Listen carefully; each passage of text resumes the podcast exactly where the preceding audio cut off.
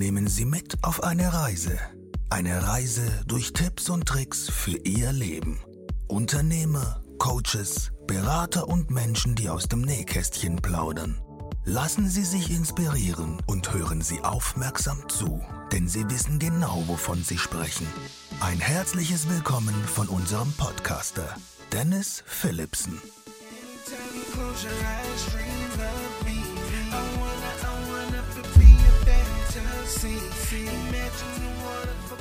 Hallo und herzlich willkommen zu einer neuen Folge deines Tipps und Tricks Podcastes hier aus Koblenz. Heute habe ich den lieben Marcel Hess zu Gast. Hi Marcel.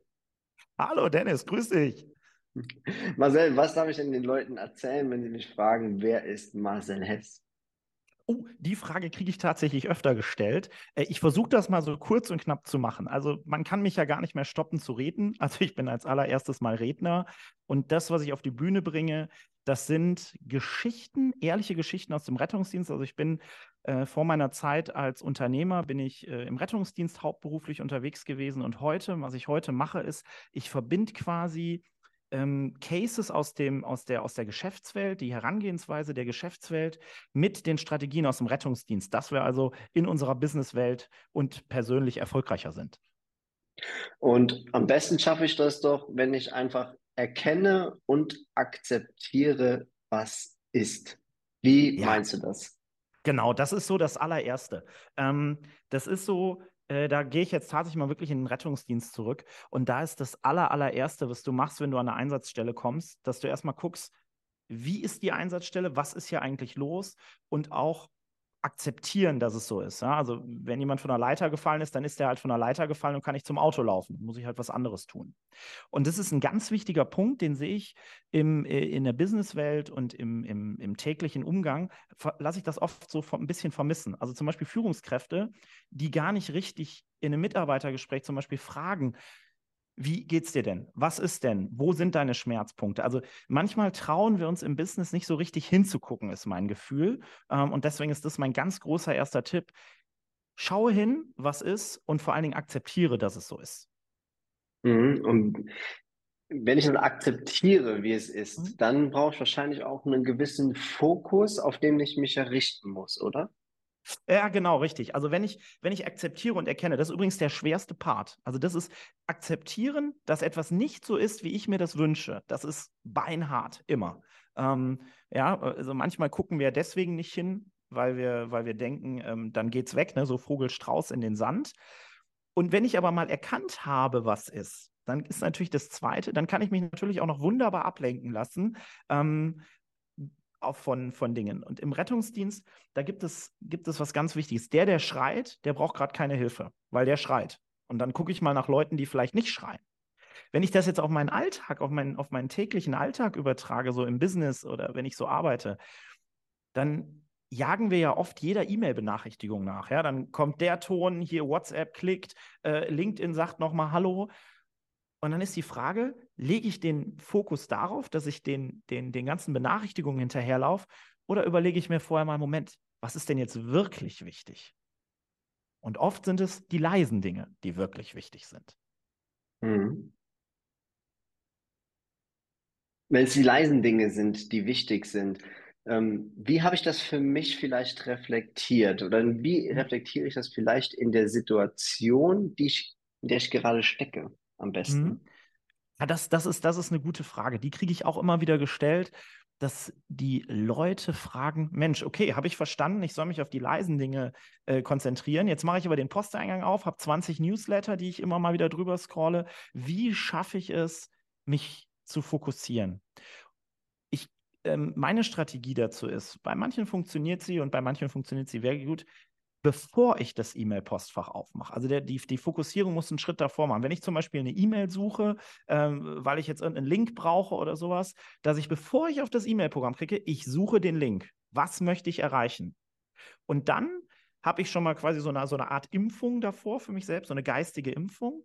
Das ist der erste Punkt. Und der zweite Punkt, wenn ich dieses Postfach dann aufhabe und das erste Mal eine E-Mail anklicke, die jetzt nichts mit meinem Fokus zu tun hat, mir mal die Frage stellen, was will ich wirklich erreichen? Das macht eine ganze Menge im Gehirn. Das kann man auch so ein bisschen äh, äh, chemisch im Gehirn, dass also quasi man nicht mehr so von hinten getrieben ist, sondern hier vorne sitzt ja so die Selbststeuerung, dass die dann, wenn man sich diese Frage stellt, auch wirklich einkickt und sagt, okay, was will ich eigentlich erreichen? Und mit dieser Frage kann man sich unglaublich gut durch solche Situationen hangeln. Ähm, also mir hilft das sehr gut. Vielen Leuten, denen ich den Tipp gegeben habe, die haben mir nachher auch gesagt, es hat auch geholfen. Also die Frage immer stellen, was will ich erreichen? Hm. Und wenn ich weiß, was ich ähm, entscheiden möchte oder wie ich da vorgehen möchte, das sind ja aktive Entscheidungen, ja. Und mhm. damit kann ich ja auch Situationen ja eigentlich beliebig gestalten. Wenn ich jetzt mal aus dem äh, Sanitäterbereich denke, dann ja. schaffe ich, dann schaffe ich ja eine Situation, in der ich ja Menschen rette. Ja. Mit meinen Ent Entscheidungen. Wie gestalte ich so etwas positiv? Hast du da vielleicht irgendwas, wie ich immer positiv bleibe?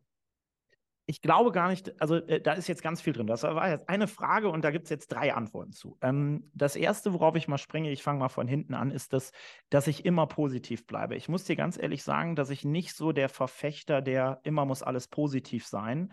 Ähm, bei mir verläuft das Leben, mein Unternehmen, mein Speaker-Dasein und auch im Rettungsdienst verläuft es so in Wellen. Du hast manchmal Phasen, die sind anstrengend, die sind schwierig ähm, und da denkst du nicht unbedingt positiv. Ich glaube, was man nicht verlieren darf, ist der, äh, dass man das Long Game sieht, also dass man sieht, was kann eigentlich hinterher daraus werden.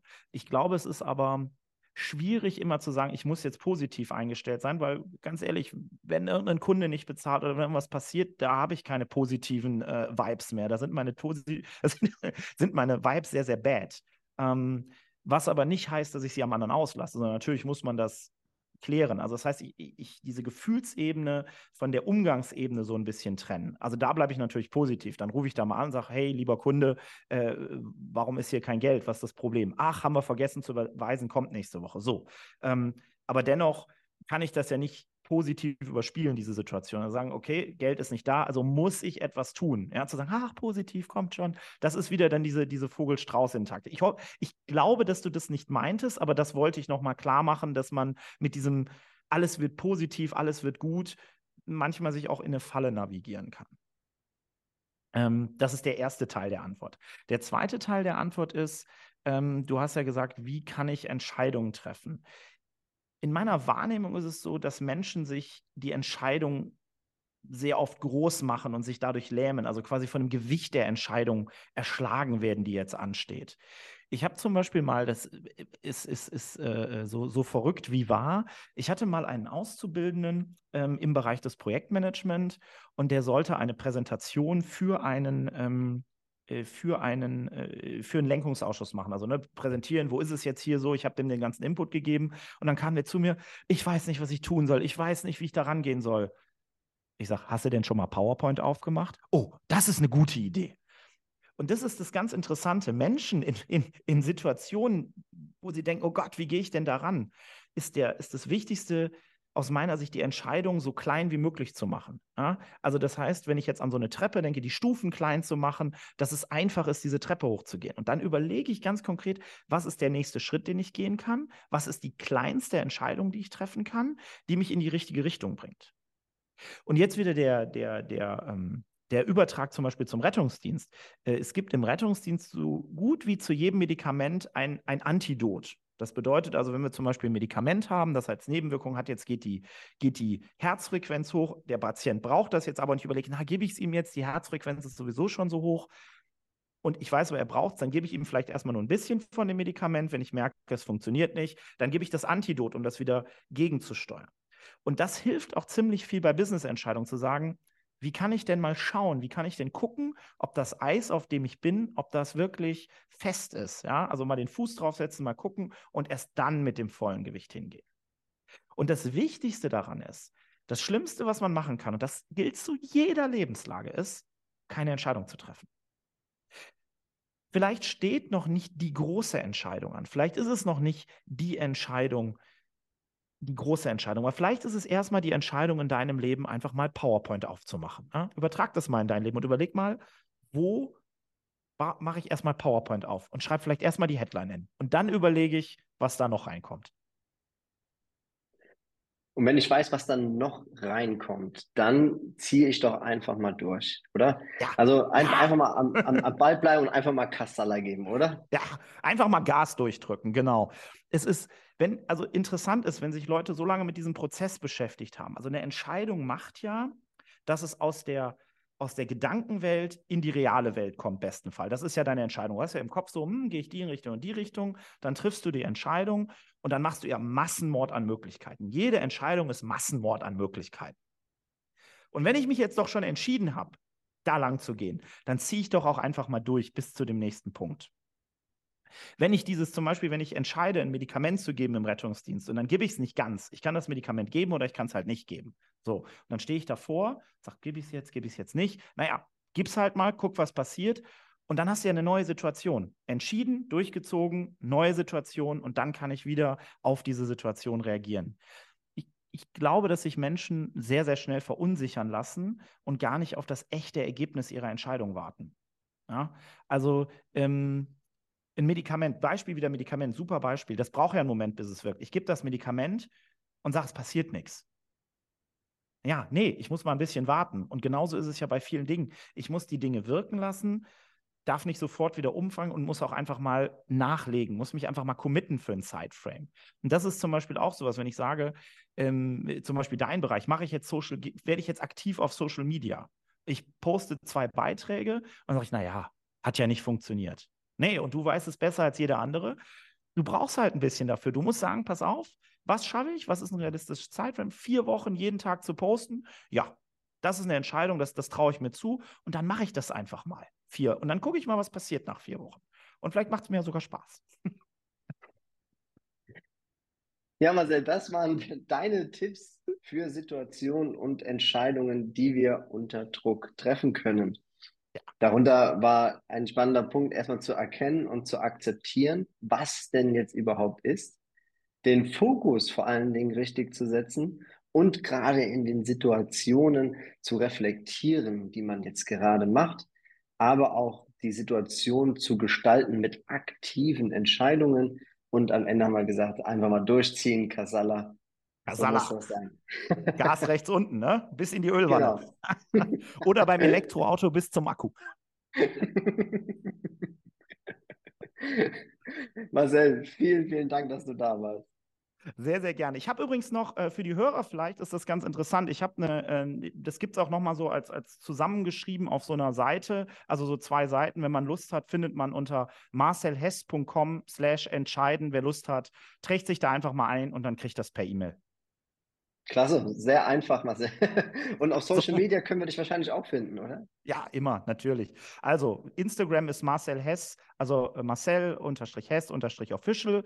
Das ist ein bisschen kompliziert, also einfach mal gehen auf marcelhess.com und dann findet man unten auch jeden Social Media Kanal verlinkt. Auch total easy. Zieht einfach mal durch, geht auf die Social Media Kanäle, holt euch das E-Paper und ja. zieht durch. Gib den ganzen Kassala auf. Ja, richtig. Gas. Dennis, es war mir ein Fest. Mir auch. Vielen Dank, Marcel, dass du hier warst. Mach's gut. Bis dann. Alles Gute. Ciao. Ciao.